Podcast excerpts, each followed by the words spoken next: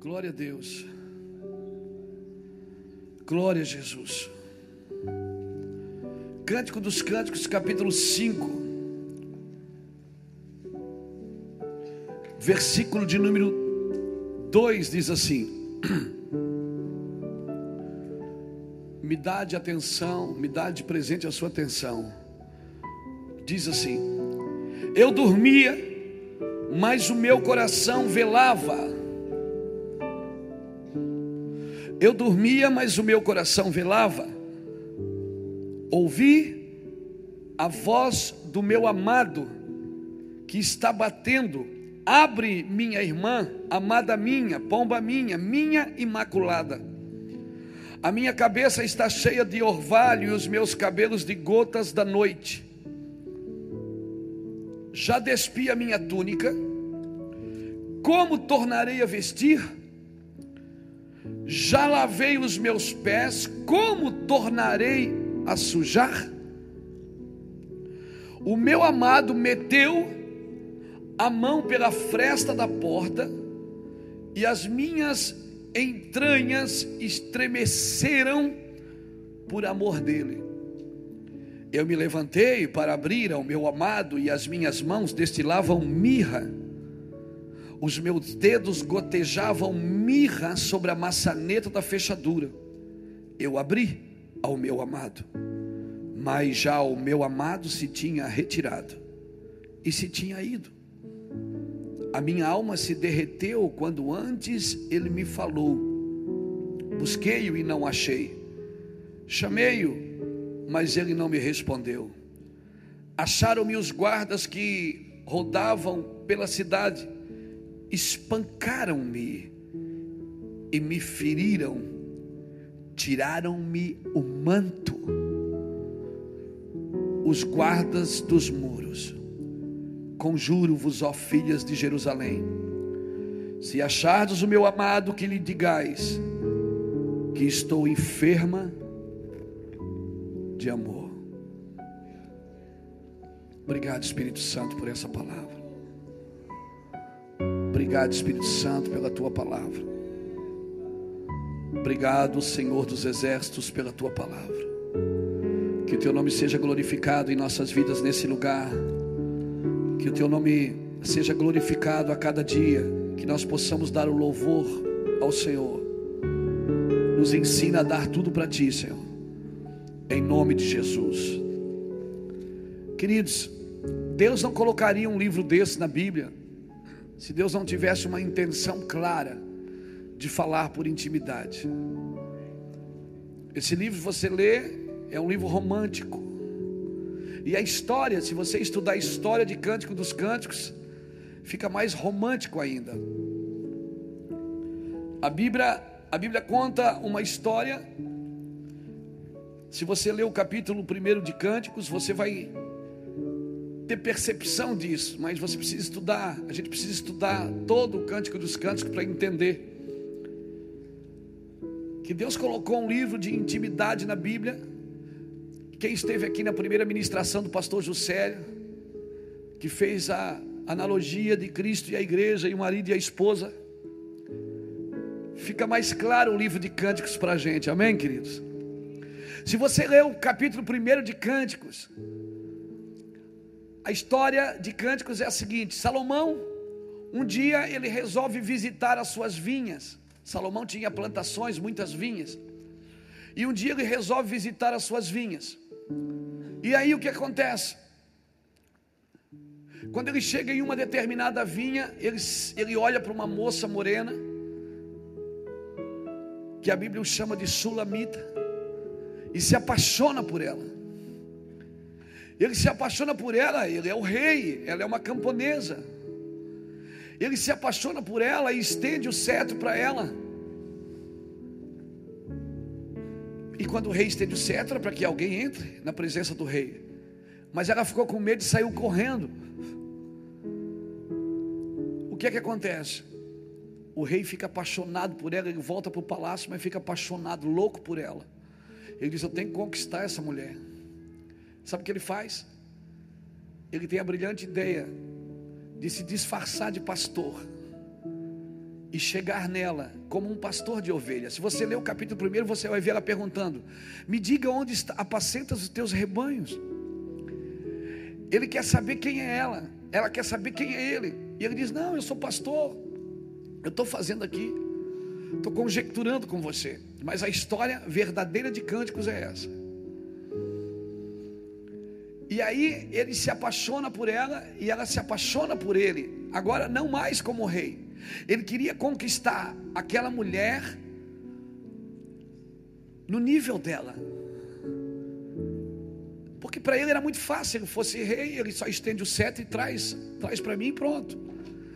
Mas com ela era diferente, ele não queria uma ele não queria trazer simplesmente mais uma mulher para o palácio. Até porque ele já tinha 700 esposas e 300 concubinas. Eu fico imaginando, coitado do Salomão.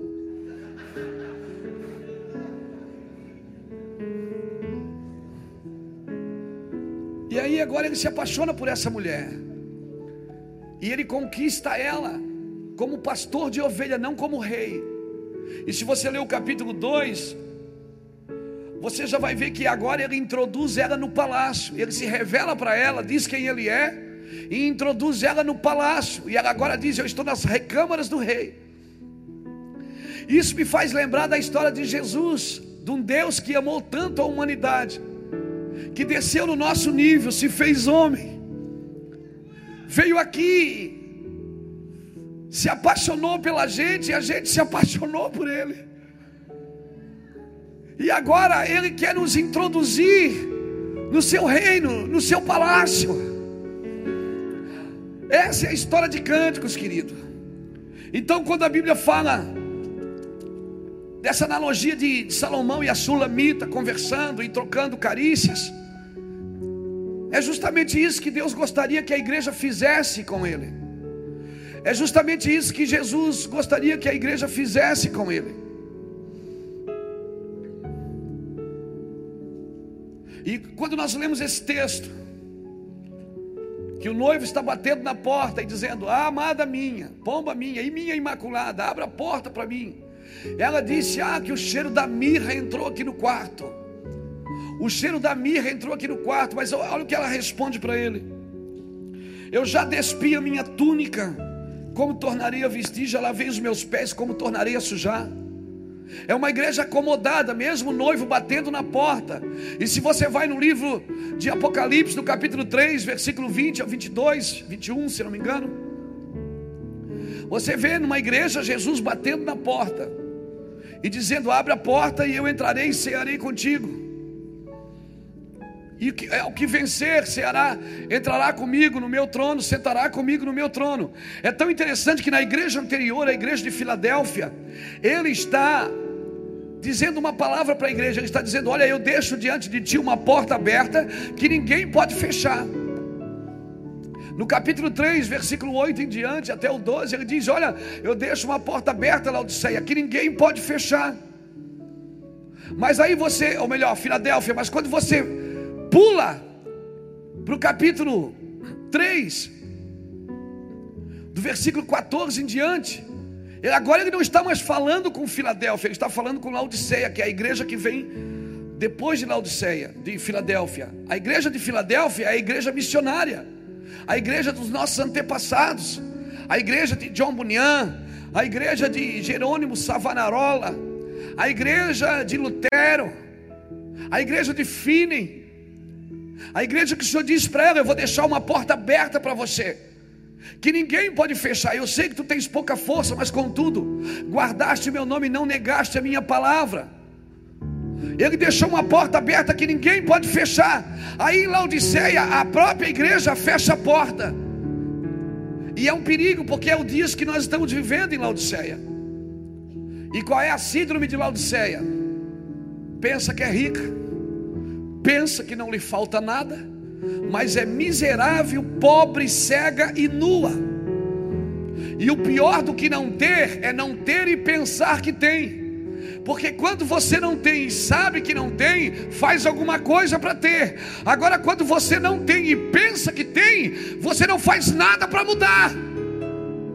É uma igreja dormente, que sente o cheiro da unção,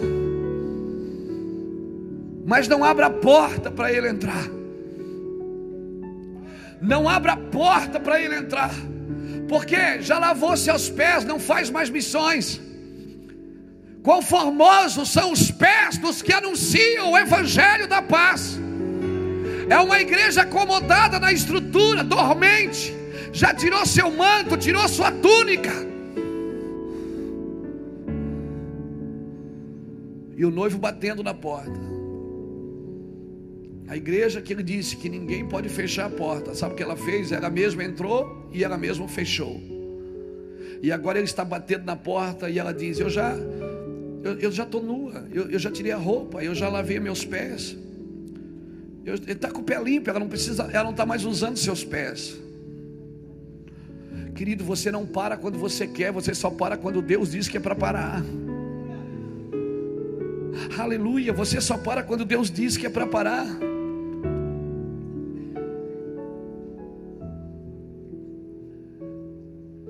É uma igreja que o Senhor está batendo na porta e dizendo: Abra a porta, amada minha. E ela dizia: Eu não posso, eu já tirei a roupa, eu já, eu não vou levantar agora.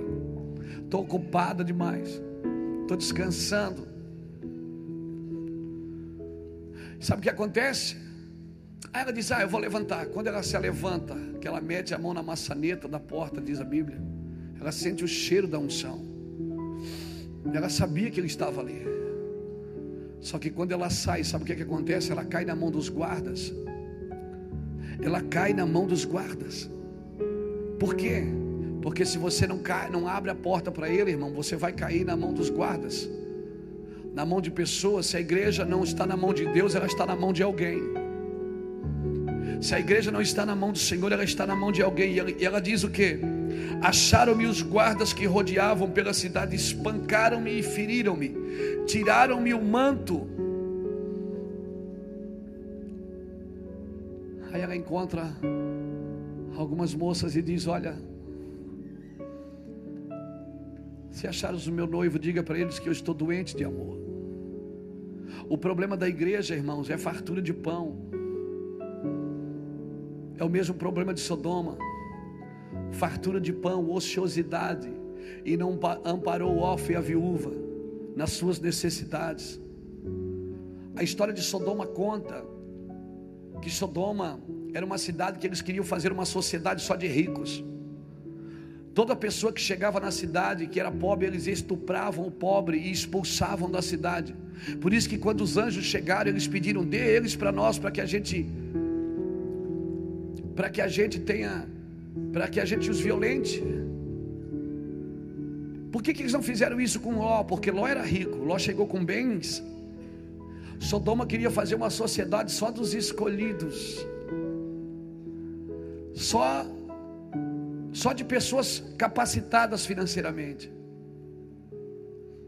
Queridos, se você não abrir a porta para ele, você vai cair na mão dos guardas.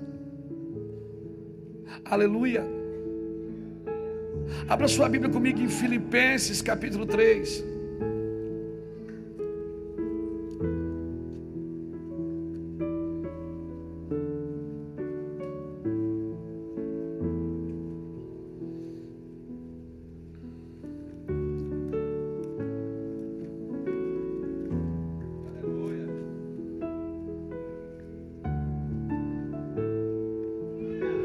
Filipenses capítulo 3 diz assim: Quanto ao mais, irmãos, irmãos meus, regozijai-vos no Senhor, não me aborreço de escrever-vos as mesmas coisas, e é segurança para vós, e é segurança para vós. Paulo está dizendo: Eu estou pregando de novo a mesma coisa, porque isso é segurança, isso é para proteger vocês, aleluia, é para proteger vocês. E olha o que Paulo fala no capítulo 3, 2 de, de Filipenses 3. Ele diz assim: acautelai-vos dos cães. Ele está dizendo: cuidado com os cachorros, cuidado com os maus obreiros, ou com os obreiros da iniquidade. E cuidado com acautelai-vos da falsa circuncisão. Paulo manda eu tomar cuidado com três coisas. Ele diz: cuidado com os cães, cuidado com os obreiros da iniquidade e cuidado com a falsa circuncisão. Quem é que fazia circuncisão nos filhos? Quem? Eram os pais. Então quem é que faz uma falsa circuncisão?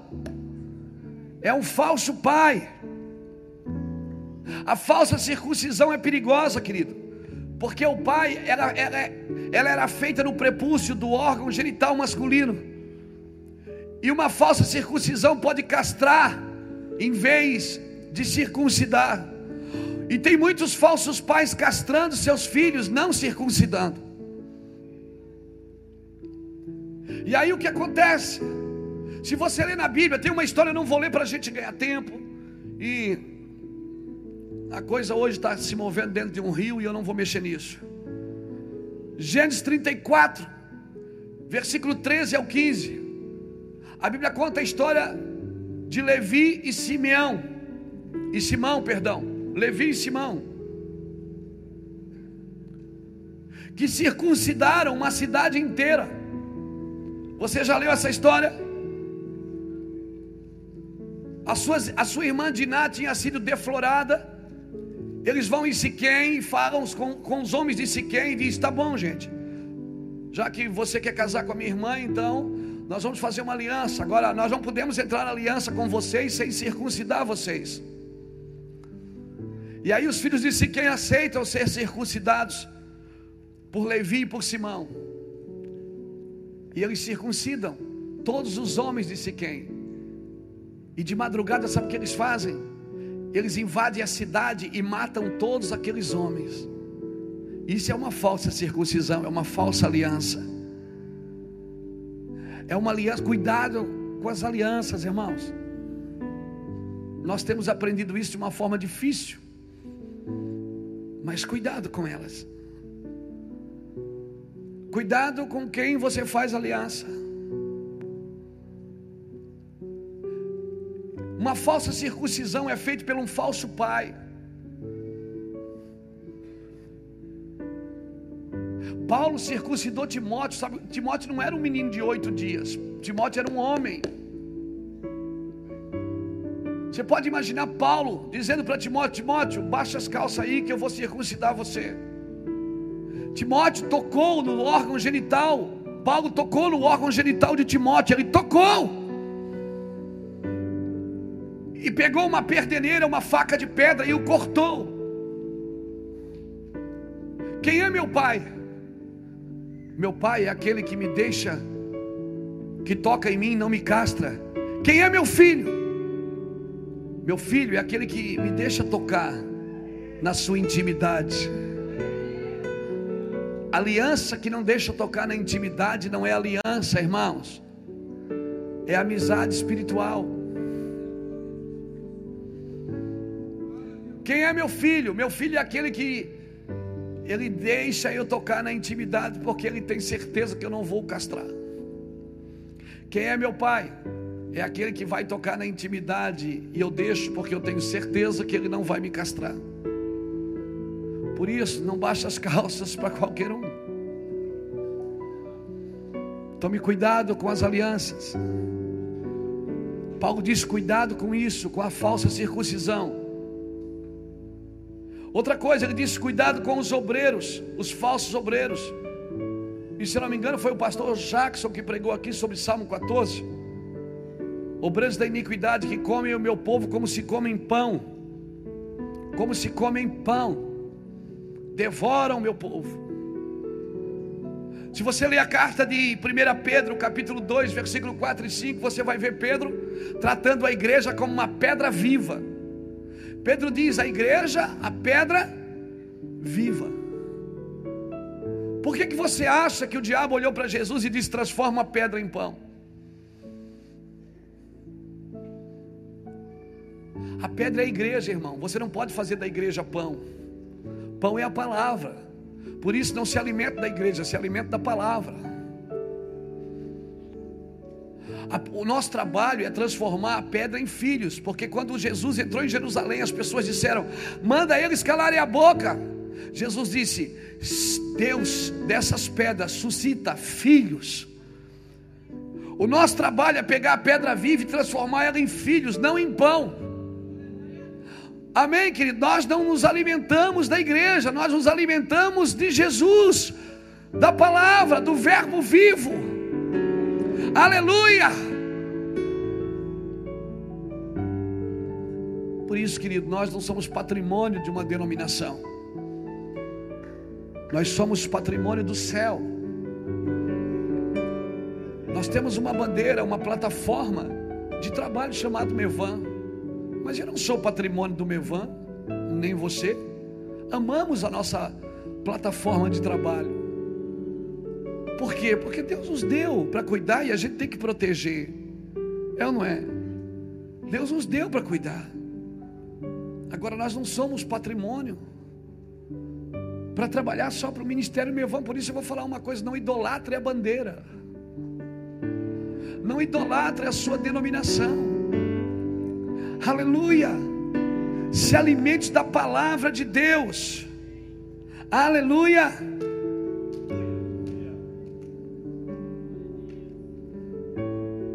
E outra coisa que ele disse para mim: tome cuidado com os cães. Quem são os cães? Abra comigo Isaías. Aí agora eu quero que você abra.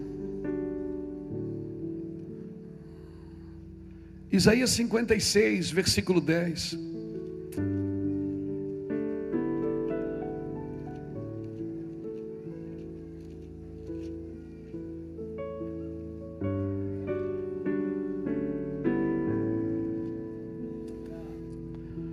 Isaías 56, versículo 10 diz assim: Todos os atalaias de Israel são cegos, nada sabem, todos são. Está tá falando o que aí? Todos são cães mudos, não podem ladrar, andam adormecidos, estão deitados e amam toscanejar, amam a preguiça. Esses cães são gulosos, nunca se podem fartar. São são pastores que nada compreendem. Todos eles se tornaram para o seu caminho, cada um para a sua ganância, todos, sem exceção. Então quem é, quem é o cão que Jesus está, Paulo está falando aqui? E é tão interessante que em Apocalipse 22, 15, o Senhor diz o que? Ficarão de fora os feiticeiros, os cães. Ele compara os cães com feiticeiros, gente.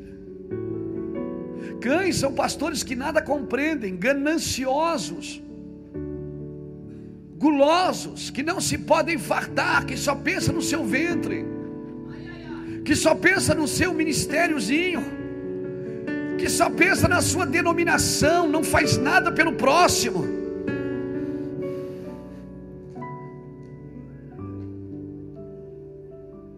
Irmãos, como? Como o Senhor diz uma coisa dessa para a gente, cuidado com os cães, e é perigoso, porque os cães, eles não comem na mesa. Jesus disse que os cães comem as migalhas que caem da mesa dos seus donos.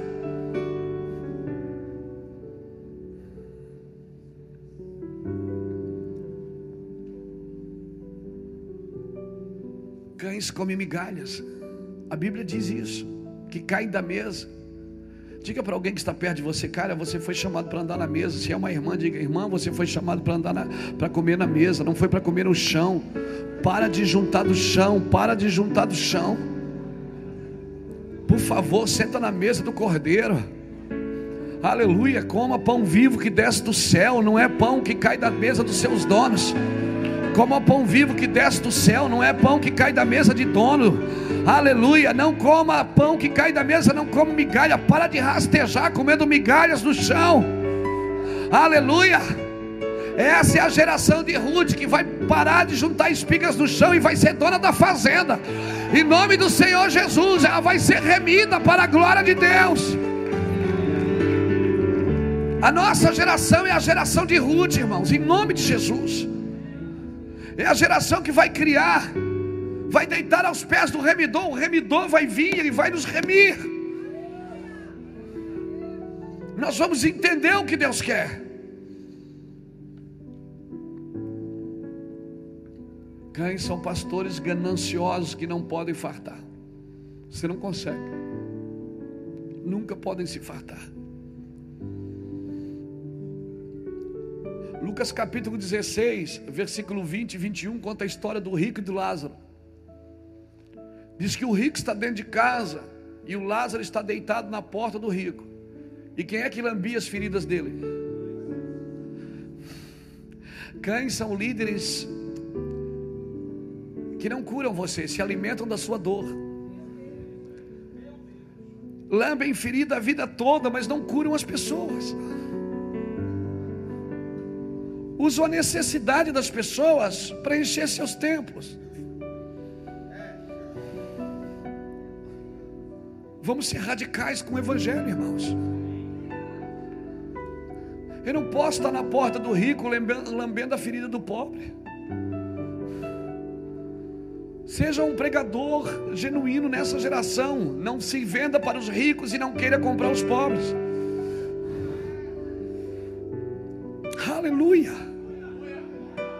Tá denso o negócio aqui hoje, irmão. Ficou denso.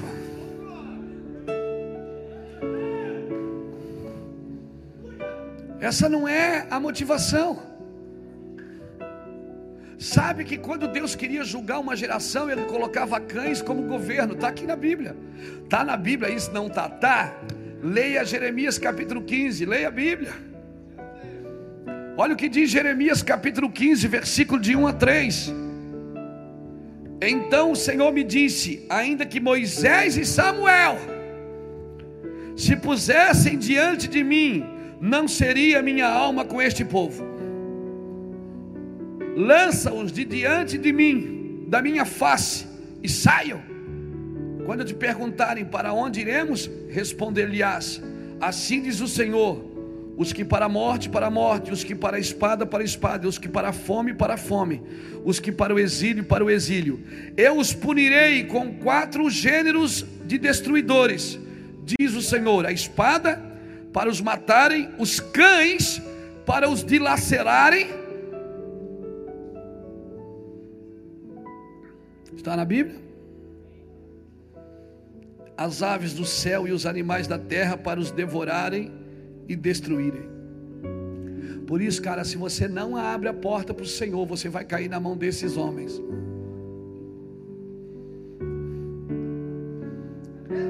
Se você não abre a porta para o Senhor fazer a obra, se nós não abrimos a porta para o coração, não deixar Deus fazer o que Ele quer em nós, nós vamos passar lutas, irmãos. Deixa Deus trabalhar em nós. Deus trabalha, coloca tudo em ordem, Senhor. Em nome de Jesus Cristo. Quando eles governam é porque Deus está trazendo juízo sobre a terra. Quando os cães governam é porque Deus está trazendo juízo sobre a terra. Aleluia.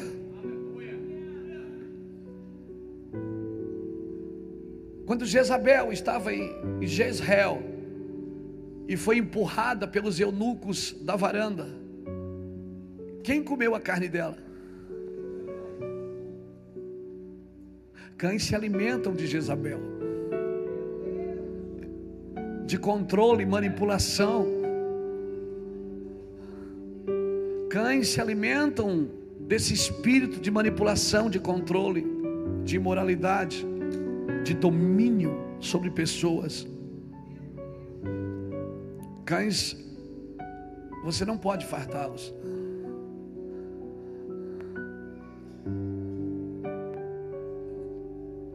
Cutuca alguém que está perto de você e diz: relaxa aí, irmão.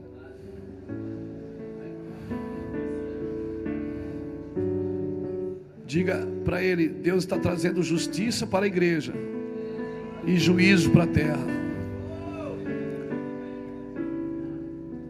Sabe quando Deus pode trazer juízo para a terra contra a igreja praticar justiça? Se a igreja pratica justiça, o que tiver fora da justiça entrará no juízo. E isso é claro, irmãos. Se você ler Romanos, capítulo 1, versículo 16 ao 18, você vai ver Paulo dizendo: Eu não me envergonho do Evangelho, porque é poder de Deus para a salvação, primeiro dos judeus e também do grego. E no verso 18 ele diz: Dos céus se manifesta a ira de Deus.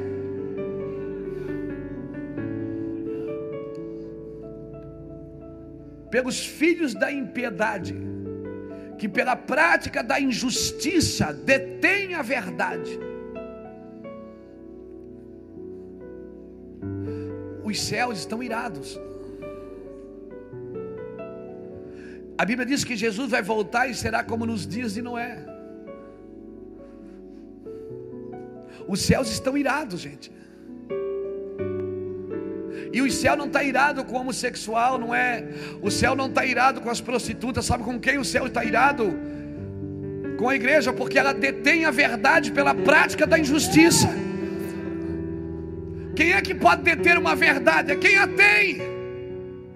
Quem é que pode deter a verdade? Quem tem a verdade?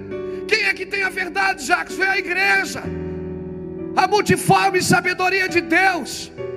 Tudo está escondido na igreja, tudo está escondido no homem. Deus escondeu coisas no homem que não contou para ninguém.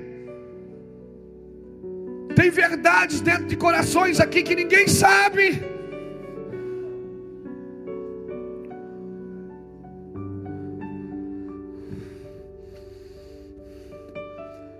Abra comigo Efésios capítulo 3, por favor, vem comigo. A igreja precisa acordar para a verdade, irmãos. Roba calassura mandara la barra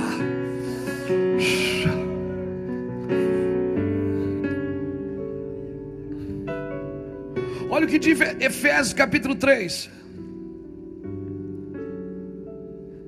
Versículo 8 diz assim: A mim o menor de todos os santos, me foi dado esta graça de anunciar entre os gentios, por meio do Evangelho, as riquezas insondáveis de Cristo,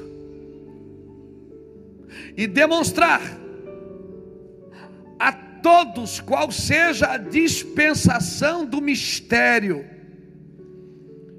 que desde os séculos esteve oculto em Deus, que a tudo criou. E foi assim para que agora, diga comigo agora. Não, diga agora, agora, agora, agora, agora, agora, agora, agora, agora, agora, profetiza na época. Agora, agora, agora, vai clarear, agora vai ficar fácil. Agora eu vou descobrir as verdades de Deus. O mistério que estava oculto, desde os séculos esteve oculto em Deus, que tudo criou e foi assim para que agora, pela igreja, a multiforme sabedoria de Deus seja conhecida dos principados e potestades nas regiões celestiais. Jesus vai começar a trazer para fora coisas escondidas que a igreja precisa saber. Essa dispensação do mistério. Nós temos que descobrir a dispensação do mistério a dispensação da graça, a dispensação da plenitude. A igreja precisa viver isso. Aleluia. A igreja precisa entender a graça de Deus, precisa entender o mistério de Deus que está escondido em Deus. A graça que foi manifesta em Cristo e a plenitude que está sendo estabelecida pelo Espírito através da igreja. Deus escondeu coisas na Bíblia, irmão, escondeu coisas na gente que a gente não sabe. Por isso que você lê a Bíblia, é uma folha qualquer, mas tem um dia que você lê aquele negócio salta dentro de você. Por quê? Porque a verdade não está aqui, está aqui. Deus não colocou o seu espírito na letra, porque a letra mata. Ele colocou o espírito dele em você, para você descobrir as verdades de Deus, o mistério que estava oculto.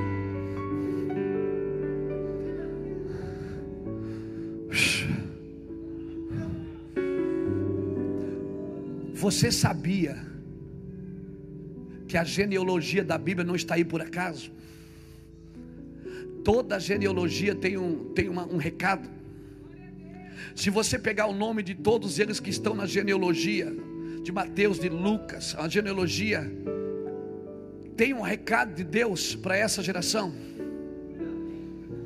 Deus escondeu no homem. Onde é que Deus escondeu? Onde é que Deus escondeu as coisas materiais? Escondeu na terra: ouro, prata, bronze, terra, petróleo, terra, pedra preciosa. E onde é que Ele escondeu, Pastor Jefferson? As coisas espirituais. Escondeu no homem. Escondeu em mim. Por isso que quando você conversa com gente de reino, você está ali conversando normal, de repente salta uma revelação. Por quê? Porque está escondida. Está escondida. Toda Toda genealogia tem um esconderijo de Deus. Por isso que ela não. Por que, que Deus ia botar genealogia na Bíblia? Você acha que Deus improvisou? Deus não improvisa, querido. Eu vou, eu, eu, eu vou falar uma só para você. Abre lá em Gênesis, capítulo 5. Uma, umazinha, para nós entrar aqui capítulo 5 de Gênesis, que vai de Adão até Noé, tem um recado escondido aí. Capítulo 5 de Gênesis diz assim: ó, Este é o livro das gerações de Adão. No dia em que Deus criou o homem, a semelhança de Deus o fez. Macho e fêmea os criou, os abençoou e chamou pelo nome homem, no dia em que foram criados. Adão viveu 130 anos e gerou um filho, a semelhança, a sua semelhança, conforme a sua imagem, pôs o nome de Sete, versículo 6. Viveu Sete 105 anos e gerou Enos. Versículo 9. Viveu Enos 90 anos e gerou Cainã. Versículo 12. Viveu Cainã 70 anos e gerou Maalalel. Versículo 15. Viveu Maalalel 75 anos e gerou Jared versículo 18, viveu Jared 162 anos e gerou Enoque. Versículo 21, viveu Enoque 65 anos e gerou Matusalém. Versículo 25, viveu Matusalém 187 anos e gerou Lameque. Versículo 28, viveu Lameque 182 anos e gerou um filho a quem chamou Noé, dizendo: Este nos consolará acerca de nossas obras. Agora pega o nome de cada um e vê o que é que significa. Vamos lá. Adão significa homem. Sete significa apontado, Enos significa fraco e mortal, Cainã significa aflição e lamentação, Maalalel significa santo Deus, Jared significa descer a ele, Enoque significa ensino e instrução. Matusalém significa quando ele se for virá. Lameque significa ausente, ausente de esperança. E Noé significa alívio e conforto. Agora junta todas as frases, o que é que dá? Ao homem está apontado uma mortal aflição, mas o santo Deus descerá, ensinando que a sua morte trará ao ausente de esperança o alívio e o conforto.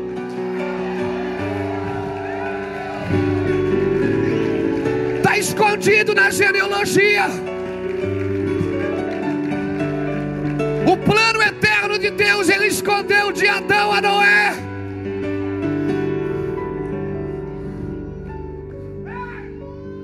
Deus improvisa, você acha?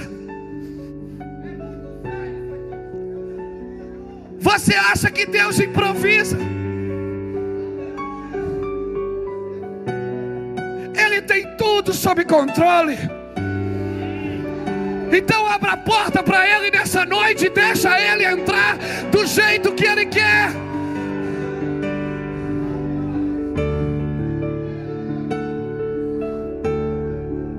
Ao homem está apontado uma mortal aflição, mas o Santo Deus descerá do céu anunciando que a sua morte trará ao ausente de esperança, alívio e conforto.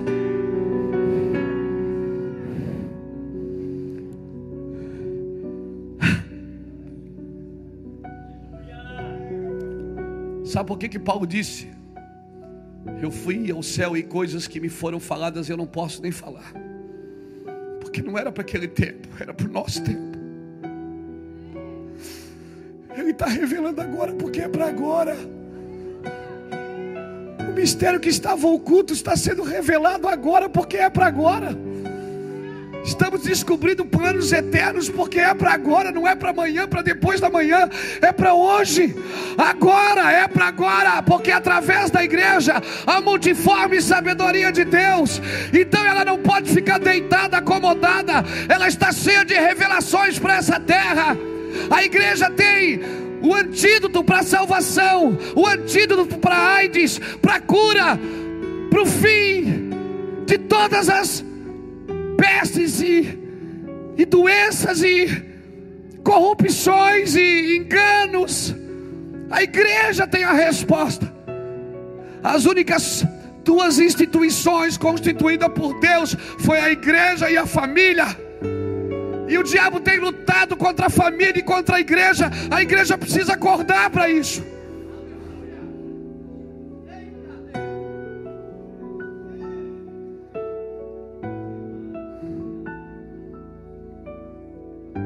Cautelai-vos dos cães.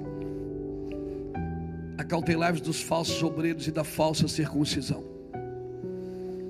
Cuidado com os falsos pais, cuidado com os falsos obreiros. Quando, quando que eu sei, pastor, que eu estou diante de um falso pai? Quando que eu sei, pastor? Eu vou dizer quando para você. Quando alguém trabalhar mais para o seu bem-estar do que pela sua salvação e pela sua conquista do reino.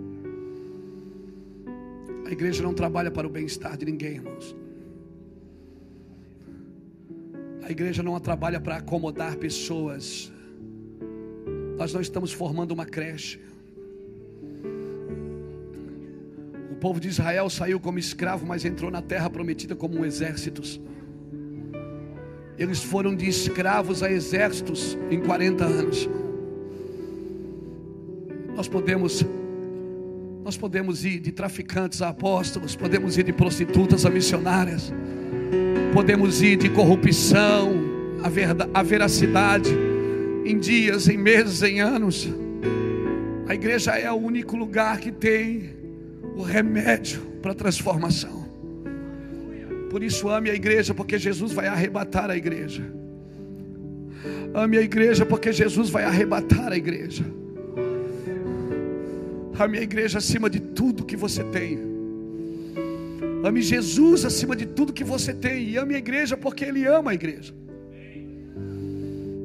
Não pregue contra a igreja. Não bata nela. Ame ela. Pastor, mas você está falando aí coisas pesadas, está batendo na igreja. Não, eu não estou batendo na igreja. Está tocando na unção. Eu não, eu estou tocando na corrupção. Eu não sou louco de tocar na unção de ninguém. Eu toco é na corrupção. É diferente. Entenda isso, se a igreja praticar justiça, se a igreja praticar justiça, Deus vai praticar juízo. Se a igreja praticar justiça na terra, Deus trará juízo sobre o mundo. Por que, que Deus diz assim? Moisés, vai lá, Moisés. Vai lá. Moisés vai lá que eu vou mandar o meu povo. Diga para Faraó deixar meu povo sair do Egito. É tão interessante que Deus diz assim: Moisés vai lá e diga para Faraó deixa meu povo vir. E depois em seguida ele diz: porque eu já endurecerei o coração de Faraó para que não deixe meu povo sair. Ah, peraí, ele manda eu tirar o povo e diz: Eu já endurecerei o coração de Faraó. Eu endurecerei o coração de Faraó para que não deixe meu povo sair. Espera aí, eu vou fazer uma coisa que o cara não vai deixar então. É, é isso. Por quê? Porque para o povo Deus ia praticar justiça e para o Egito juízo. Se Deus tira o povo de primeira, o Egito não conhecia o juízo de Deus. Se Deus tira o povo de pronto, Chega lá, vamos embora, a gente arruma a mala, já falei com o faraó, está tudo certo. Não. O faraó conheceu o juízo de Deus. Então, não adianta, olha aqui para mim. Quando você começar a praticar justiça, algumas pessoas vão sofrer juízos. E você não vai poder fazer nada. Quem não tiver debaixo do sangue, vai perder a sua herança.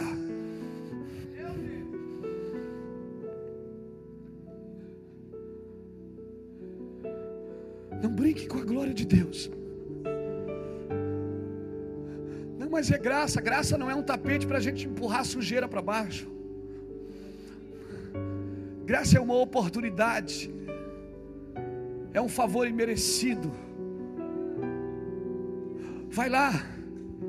Vai lá. Porque eu já pedi. Eu vou dizer para Faraó não deixar meu povo sair. Meu Deus, que loucura é essa, Deus? Então quer dizer que o Senhor quer que eu vou pregar, mas o Senhor já avisou os demônios para ir lá tentar impedir. Ele diz: Eu vou te enviar numa nação, mas eu já pode ficar tranquilo. O diabo se levanta, por quê? Por que, que Deus manda você? Porque é você que tem a revelação. Deus escondeu na igreja e ele vai se revelar primeiro para quem? Aos principados e potestades. Antes da terra descobrir as verdades que estão na Bíblia, quem vai descobrir é os principados e as potestades. Até Jesus ter 30 anos, o diabo não sabia quem ele era. Por que, que o diabo mandou matar todas as crianças no Egito? Porque ele não sabia qual que era Moisés. Porque o diabo é burro. Deus tem um senso de humor tremendo. Ele pega a criança que Faraó está procurando para matar e esconde na casa de Faraó. Porque ele zomba dos seus inimigos.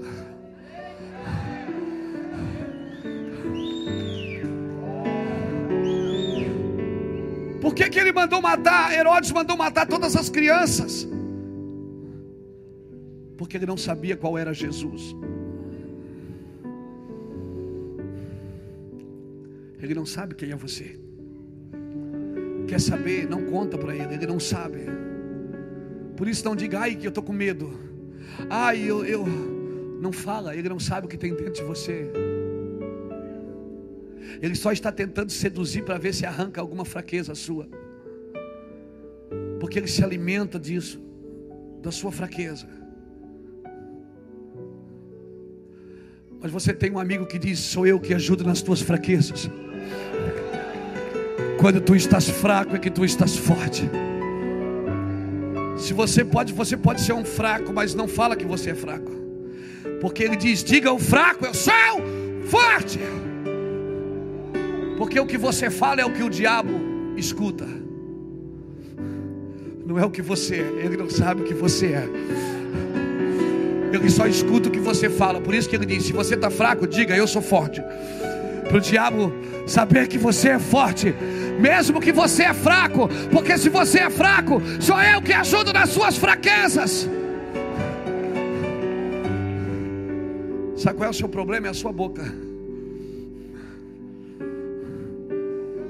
É que você conta todas as suas lutas nas regiões celestiais. Você fala para todos os demônios ouvirem. Está angustiado, tá não vai pescar, vai orar.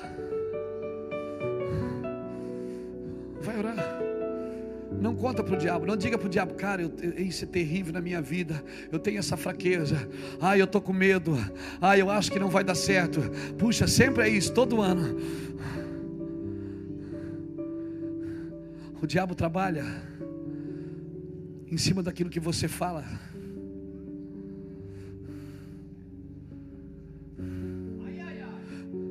Quando, quando Elias chegou na casa da viúva, o que, é que a viúva disse?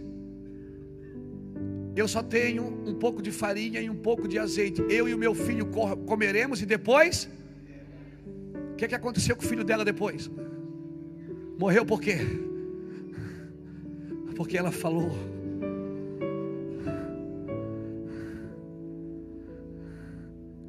E ela levou sorte que tinha um profeta na casa dela. Não fale não fale como você está. Como é que você está? Tudo me vai bem.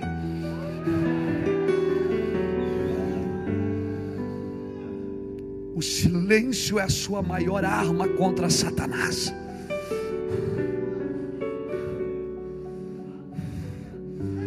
Por isso que em Jericó, Deus disse: rodeai em silêncio. Quer conquistar em cidades malditas? rodeie em silêncio. Quer derrubar principados? Não conte as suas derrotas. Fala para ele.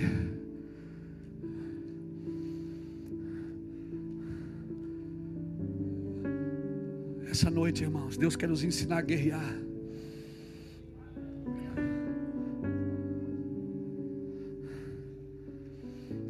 Justiça e juízo são a base do trono de Deus.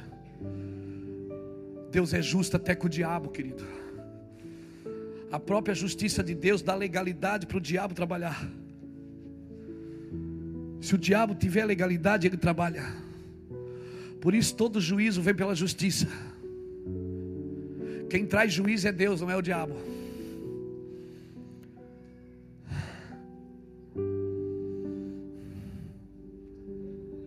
O farol precisa conhecer favor de Deus para o seu povo e o juízo de Deus para o Egito. Eu quero terminar aqui. Outro dia a gente continua. Salmo 97.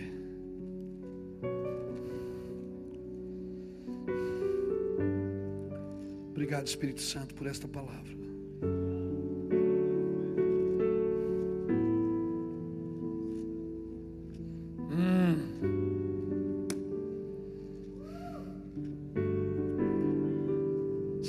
47 diz assim: O Senhor reina. O Senhor reina. Regozijem-se a terra, alegrem-se as muitas ilhas. Nuvens e escuridão estão ao redor dele. Juízo e justiça são a bases do seu trono. Adiante dele vai um fogo que abrasa os seus inimigos em redor. Os seus relâmpagos iluminam o mundo, a terra vê e treme. Os montes se derretem como a cera na presença do Senhor, na presença do Senhor de toda a terra. Os céus anunciam a sua retidão e todos os povos veem a sua glória. Confundidos sejam todos que adoram imagens de escultura, que se gloriem de ídolos inúteis. Prostrai-vos diante dele todos os deuses. Sião ouve e se alegra e as vidas de Judá se alegram por causa dos teus juízos, ó Senhor. Pois tu, Senhor, és altíssimo sobre toda a terra, muito mais elevado do que todos os deuses. Vós que amais o Senhor, detestai o mal, pois ele guarda as almas dos seus santos e os livra da mão dos ímpios. A luz semeia para o justo e a alegria para os retos de coração. Alegrai-vos do Senhor, ó justos, e louvai o seu santo nome. Juízo e justiça são a bases do seu trono. Ou você está na justiça, ou você é um candidato ao juízo.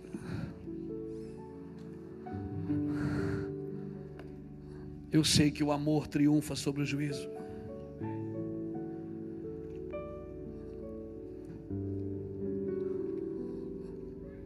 Ficou denso, né? Acho melhor a gente adorar um pouquinho. Para ver se quebra. Mas eu sonho com o evangelho de transformação, como o evangelho de Jonathan Eduardo, que quando pregava, as pessoas faziam buracos no cimento, achando que elas iam ser engolidas pela terra. Eu sonho com o evangelho desse do temor. Que quando termina a reunião as pessoas ficam pensando: Uau, uau, nós podemos melhorar para o Senhor. Nós podemos melhorar mais para Deus. Nós podemos fazer coisas melhores para Deus. Você que anseia por isso, saia do seu lugar e venha aqui.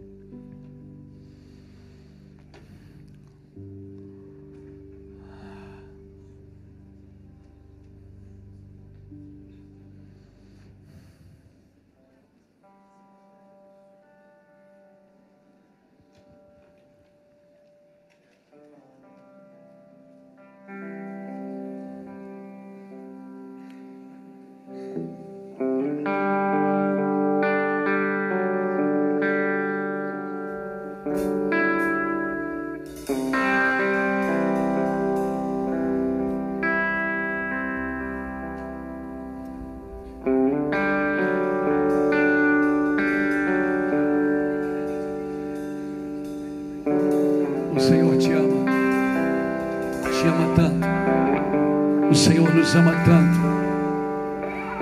Aleluia. O Senhor, o Senhor nos ama tanto, irmãos, que nos permite a receber palavras como essa para corrigir o curso. Trabalho nos últimos dois anos tem sido corrigir o curso. Corrigir. Nós vamos adorar o Senhor.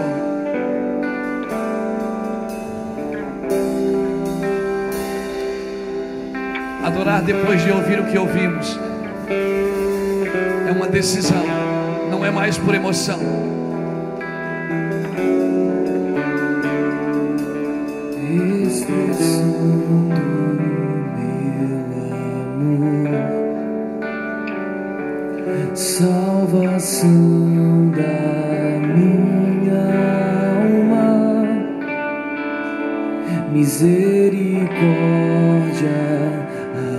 Alcancei, vestido de justiça resplandecerei. Meu coração está queimando por um momento a mais contigo. Eu me lanço aos teus pés e o meu coração eu limpo. Bem-aventurados humildes de espírito, pois deles é o reino dos céus.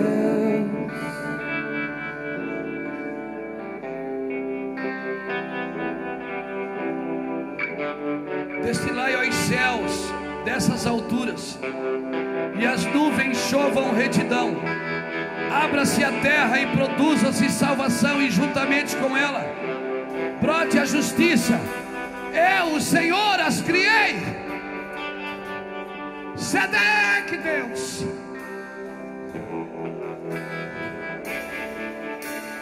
Sedeque, Deus. Sedeque. cá, Deus.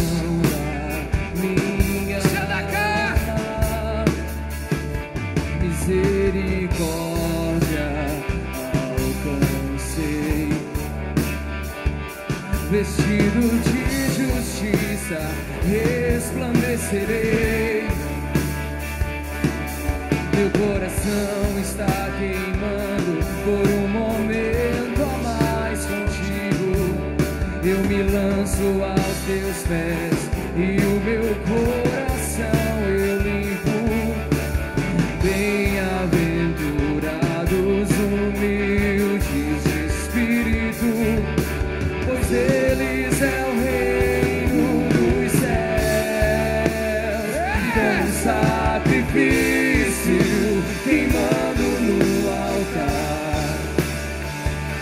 Sim, nós queremos.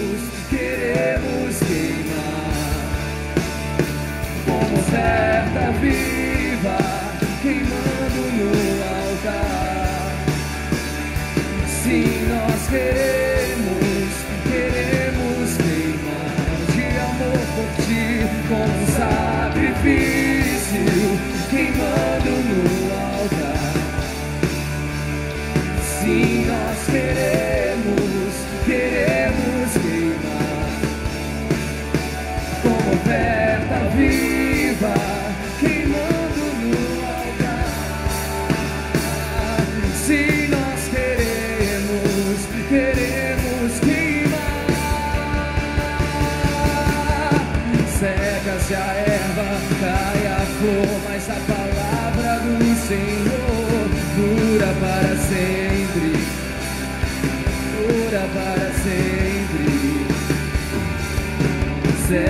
Seca Seca-se a erva, cai a flor, mas a palavra do Senhor dura para sempre, dura para sempre.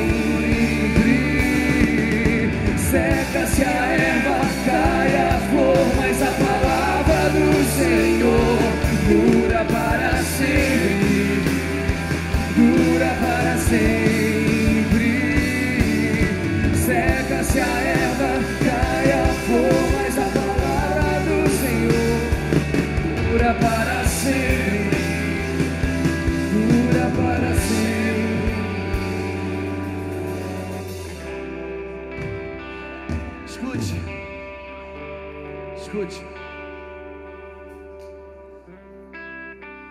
Vou fazer um voto com Deus nessa noite.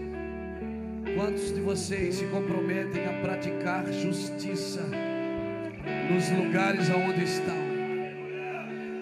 Quantos de vocês se comprometem a cuidar de pessoas, de dar comida ao necessitado?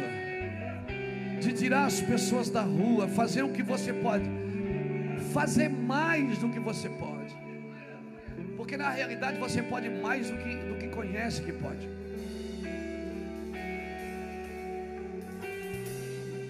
Faça um voto com os céus nessa noite, de não dar nada menos do que tudo, de não fazer nada menos do que tudo que você puder. Eu não darei descanso aos meus olhos, como diz Davi no Salmo 132. Não darei descanso aos meus olhos, nem repouso às minhas pálpebras, enquanto não encontrar um lugar para o Senhor, uma morada para o poderoso de Jacó. Estabeleça a glória de Deus na sua cidade, pratique justiça, dê não vai faltar para você, eu te garanto. Ame, abrace, beije, sirva, mostra para o mundo uma igreja que o mundo não conhece. O mundo só conhece a igreja que passa na televisão. Mundo só conhece a igreja que a, a Veja fala, que a Isto É fala. O mundo só conhece a igreja que a Globo ataca. Eu quero ver atacar a igreja do reino. Igreja do reino ninguém consegue atacar, irmão. Porque a justiça de Deus traz juízo. Mundo precisa conhecer uma igreja que ama que não está preocupada com a que não trata as pessoas como números, que não está de olho no que você tem no bolso, mas o que você tem no coração.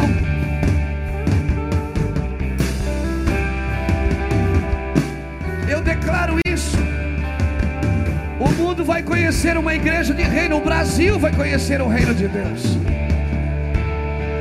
Em nome de Jesus Cristo, eu declaro isso. Escute.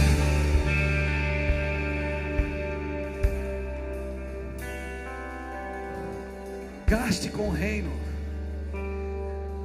Gaste tempo. Mergulhe fundo.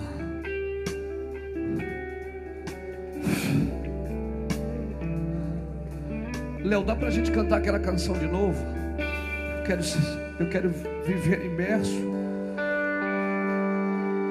Nós vamos terminar com essa canção. Eu quero pedir para você entre em lugares que você nunca entrou no Espírito. Você vai perguntar, meu Deus, por que, que Deus me manda nesses lugares e é difícil estar lá? Porque Ele vai endurecer o coração de Faraó. Você vai praticar justiça e Deus vai trazer juízo.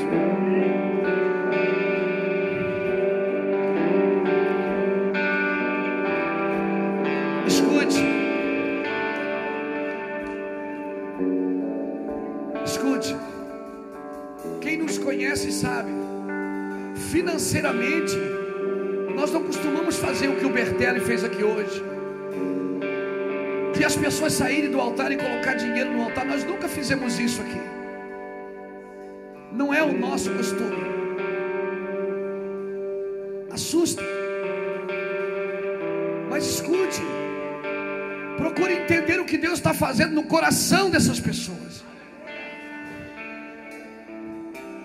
Às vezes, irmãos, Deus tem que fazer umas coisas que nem a gente acredita. Que nem a gente tem costume, porque é isso mesmo que Deus quer. Arrancar os nossos dogmas, os nossos costumes e dizer para Mamon que o que nós somos é muito maior do que o que nós temos.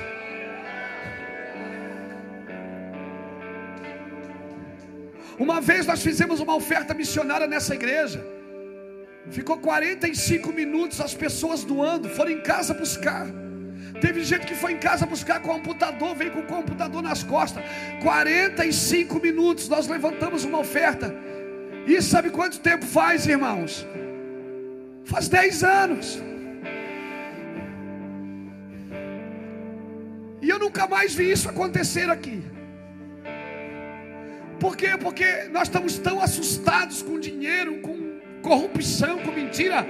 Mas isso é engano, isso aqui não é engano.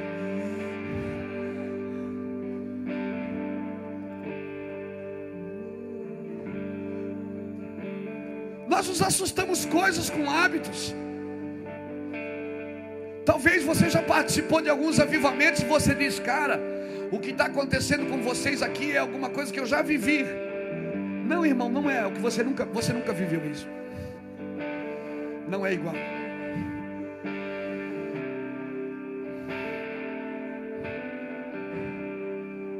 Nosso trabalho aqui, queridos, é proteger o que Deus está fazendo. Mas quem faz é Deus, não somos nós.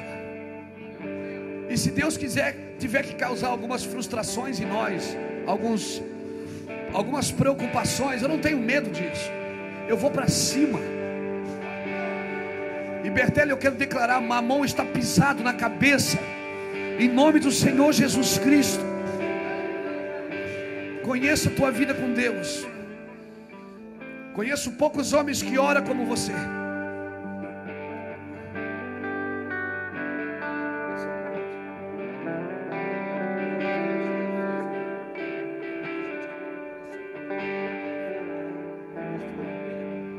Aqui, Jordão. Você tem que falar isso. Eu estou falando isso porque. Só um pouquinho. Porque quando a gente vê uma coisa diferente, uma manifestação diferente, a gente trava. Não trave. Seja livre, meça o coração. Amém, igreja. Eu falei para o pastor Luiz. É, eu tenho falado isso aqui. E todo dia Deus tem me curado em algumas áreas, tratado em outras, em cada dia, em cada palavra. E esse ato profético que o senhor fez aqui, pastor, para alguns irmãos que veio de Fortaleza aqui comigo, sabe que quando o senhor começou, a gente assustou. Mas foi um ato tão forte, irmãos. Porque muita gente tem um coração bom, gente. Quer ofertar, quer ajudar, mas já está tão ferido, tão desacreditado. Tão desacreditado com tanta coisa que já viu, tanta, com tanta roubalheira, com tanto desvio, com tudo de falso que tem por aí. E que tem se assustado. E essa noite, mais uma área da minha vida foi curada aqui. Eu não tenho medo, irmãos.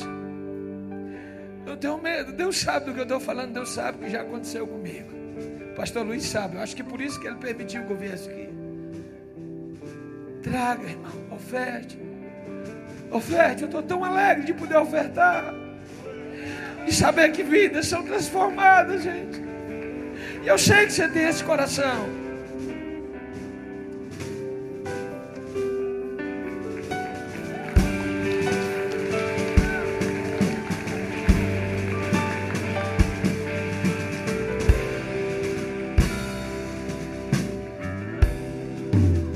O dono da verdade ainda é Deus. Assuste com as manifestações, porque coisas maiores do que essa você vai ver. Você vai ver. Põe a mão no seu coração.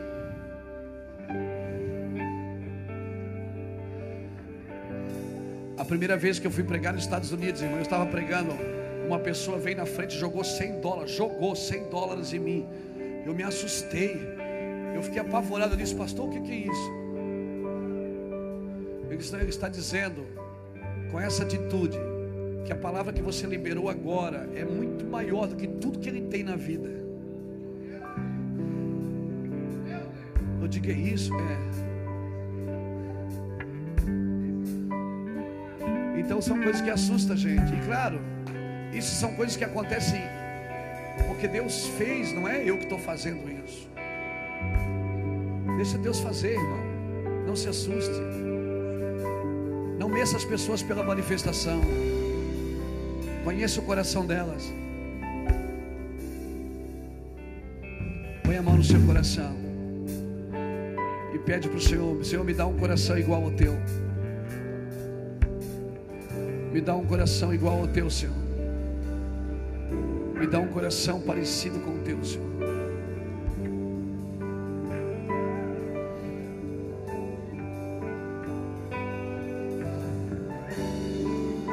Coração igual ao teu. Sabe quem é que vai usar esse tênis aqui? É um cara da casa de recuperação, com certeza. Sabe quem é que vai usar essa corrente? É um cara da casa de recuperação, com certeza. Sabe quem é que vai usar os relógios que vocês estão botando aqui? São as pessoas que estão conosco aí no ministério, com certeza.